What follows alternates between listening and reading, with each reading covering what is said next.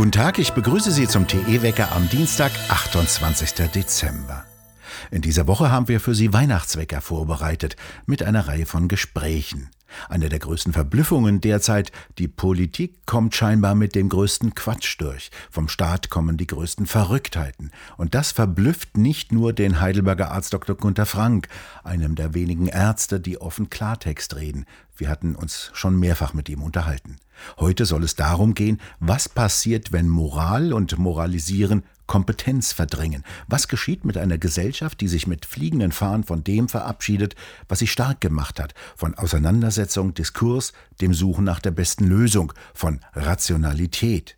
Das sehen wir nicht nur bei dem neuen Landwirtschaftsminister, wenn kompetenzlose Phrasendrescher die Vorherrschaft im politischen Raum übernehmen. Dafür ist auch Corona und der Umgang mit der Krankheit ein Musterbeispiel.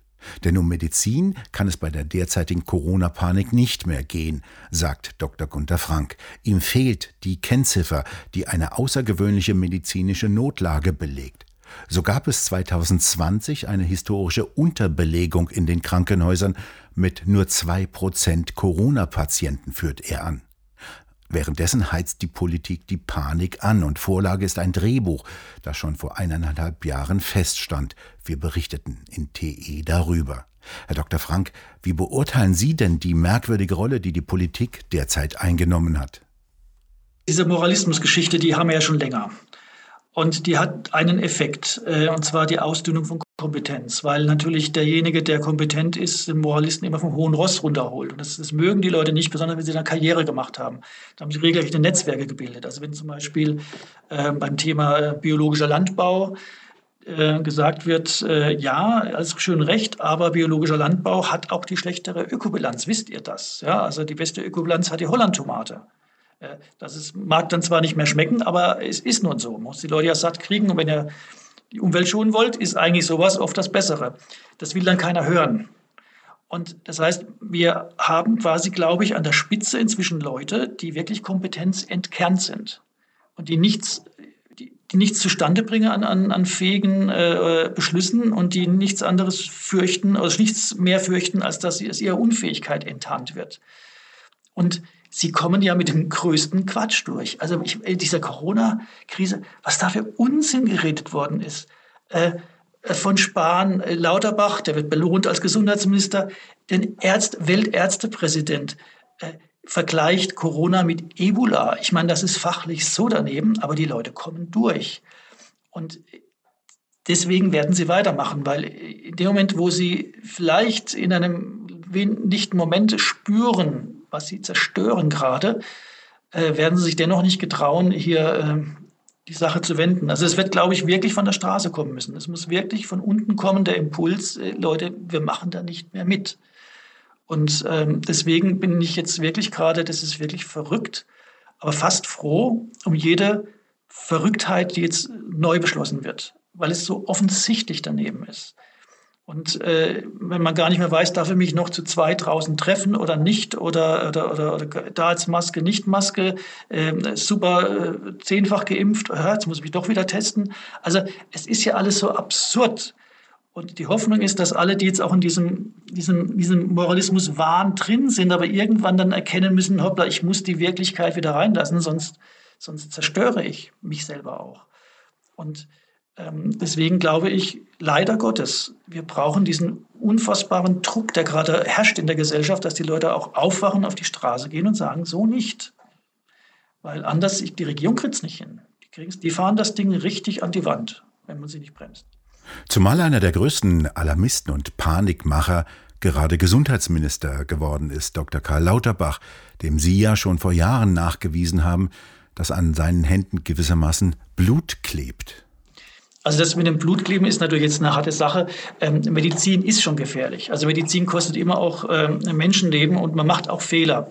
Äh, ich habe ihm mal nachgewiesen, dass er eben ein, äh, ein, ein gefährliches Medikament zur Zulassung gebracht hat als damals leitender Autor einer Leitlinie äh, und da hemmungslos eben auch warnende Stimmen da negiert hat, was äh, eigentlich die Formalien der Leitlinien gar nicht zulassen. Und da sind schon Leute zu Schaden gekommen. Das, diese, diese, diese Vorwurf muss er sich gefallen lassen, hat, hat aber damals keiner aufgegriffen. Ich meine, Lauterbach ist halt ein wunderbares Beispiel, ähm, was man im Pharmajargon äh, letztendlich äh, Mietmaul nennt. Er hat sich wirklich Pharmafirmen angedient, hat deren Produkte gefeatured, die wirklich nicht gut waren. Ich nenne eben Sibutramin oder Libubai. Dann hat er das äh, Genre gewechselt, dann hat er sich stark gemacht für private Klinikketten, saß da im Aufsichtsrat vom Rhön-Klinikum, hat er auch eben mit Frau Mohn wahrscheinlich die Privatisierung ähm, des Gesundheitswesens geplant und vorangetrieben und die Gesetze bei Ulla Schmidt entsprechend umgesetzt. Also vieles das, was jetzt an negativer Ökonomisierung der Medizin zu sehen ist, unter anderem dem Pflegemangel, hat er selber mit auf den Weg gebracht. Also nur er ist, glaube ich, jemand muss die schützende Hand über ihn halten. Ob es Bertelsmann ist, ich weiß es nicht, weil bisher noch kein Journalist ihm wirklich mal so milch auf die mal auf, den, auf, die, ja, auf die Füße getreten ist. Ich meine, seine ganze Berufung als Professor für Ökonomie, äh, also für Gesundheitsökonomie in Köln ist, finde ich, hochgradig fragwürdig. Er hatte gar nicht die Publikationen, diese Professur anzunehmen oder eigentlich den Ruf zu bekommen.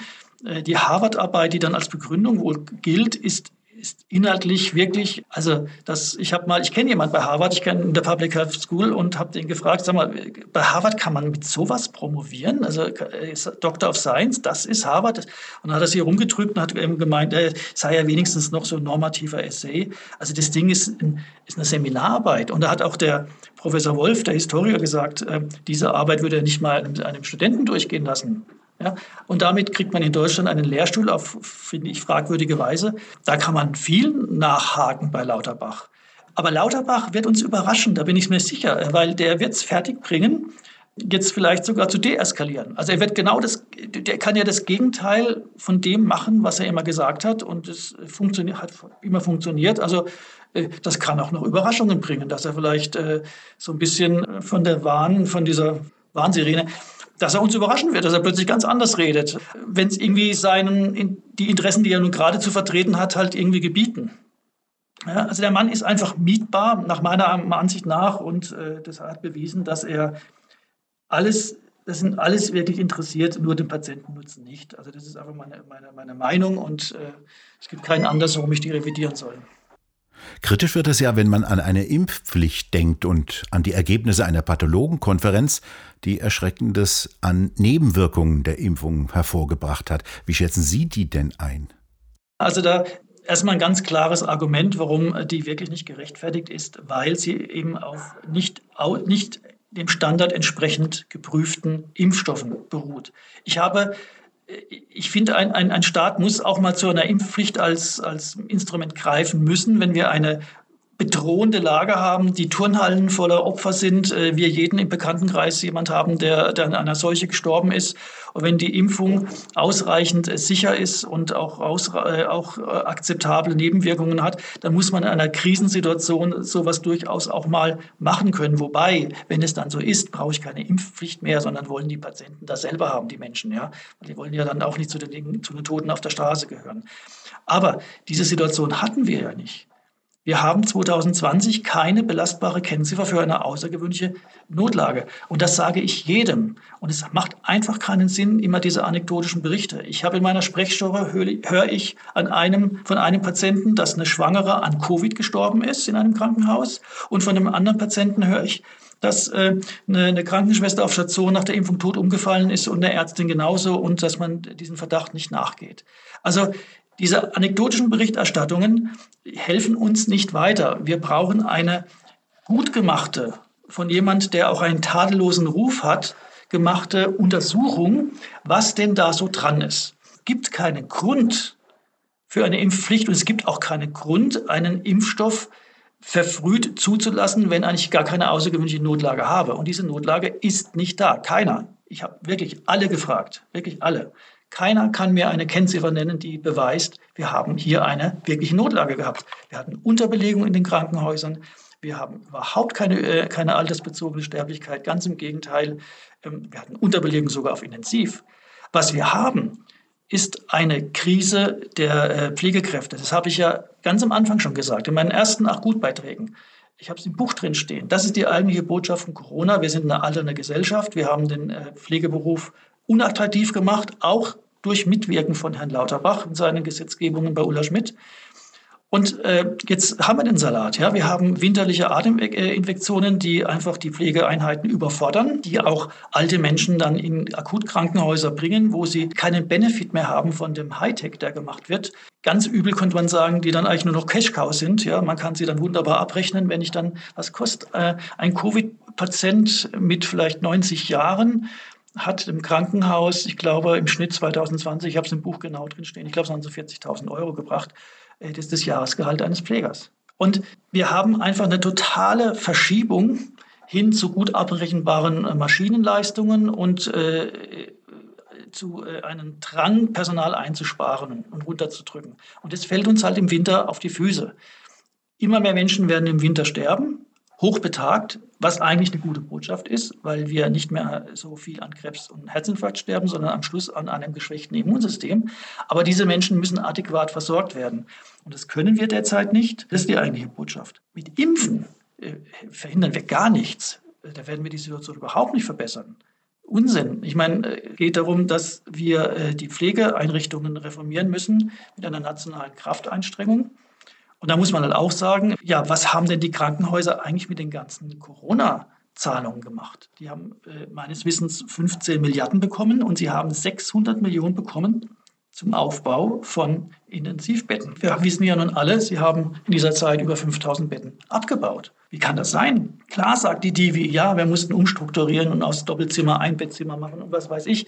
Aber das kann es trotzdem nicht sein. Also wenn ich wirklich diese schlimme Pandemie habe, wo also die massivsten Freiheitsrechte eingeschränkt werden, wo die Kinder ihrer Bildung beraubt werden, wo Krebspatienten nicht operiert werden können, und ich schaffe es nicht in dieser Zeit, alles zu tun, um Pflegekräfte zu reaktivieren. Wir haben genügend Pflegekräfte, die in anderen Berufen sind, die frustriert gekündigt haben.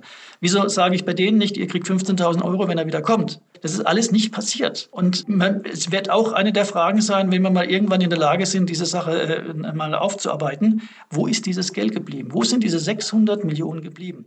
Wenn es dann die Divi nicht mal fertig bringt, den Impfstatus zu ermitteln und zu melden in ihren Tagesreporten. Vielleicht sind einfach die äh, Funktionäre der DIVI viel zu viel in Talkshows beschäftigt, um, um wieder jetzt Panikon zu, äh, zu, äh, zu, stoßen. Sie kriegen es aber nicht fertig äh, zu dokumentieren, wer liegt da eigentlich auf Intensiv, äh, das Alter, das Geschlecht und den äh, Impfstatus.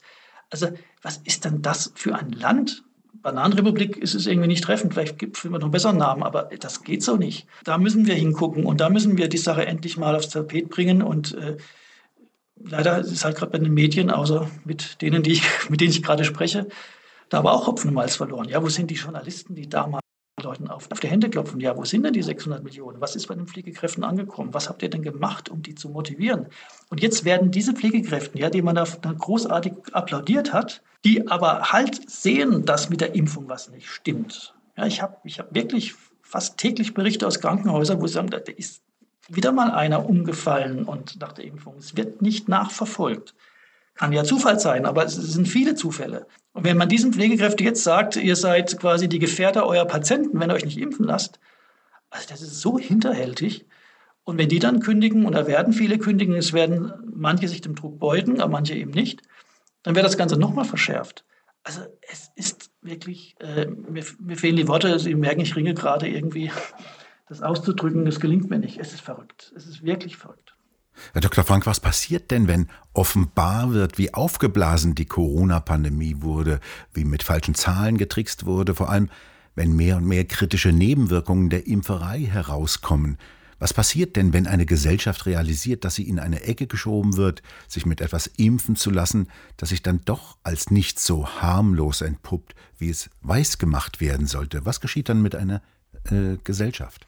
Also ich finde es bemerkenswert, dass die, ähm, das Medium, mit der im Moment zwischen Gut und Böse unterschieden wird. Ja, also du bist gut und du bist schlecht, du musst draußen bleiben, darfst nicht rein, äh, was früher eben die Hautfarbe war ähm, oder halt die Religion oder das Parteibuch, ist heute etwas, was den Siegern schadet.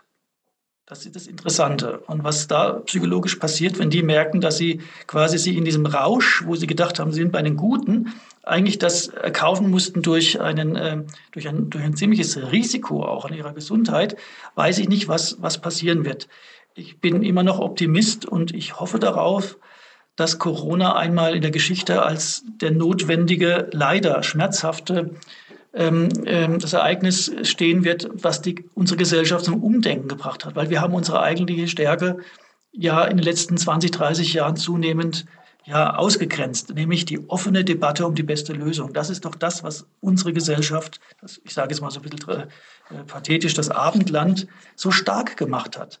Äh, weil es die individuelle Kreativität weckt, die individuellen Kräfte, äh, die sie einbringen in die Gesellschaft und hochmotiviert da Mehrwert schaffen.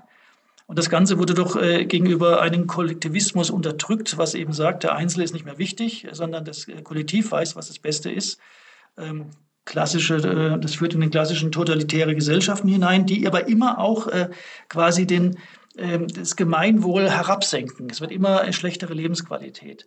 Und wir sind auf diesem Weg. Und ich meine, China wartet ja nicht. Ja? Und wir müssen dann was dagegen setzen. Und das ist nur das klassische abendländische Modell. Das muss eben reaktiviert werden. Da brauchen wir eine Renaissance für die Aufklärung, dass unsere Stärke in der Entfaltung der individuellen Kräfte liegt. Und das kann, diese Kräfte können das nur in Freiheit.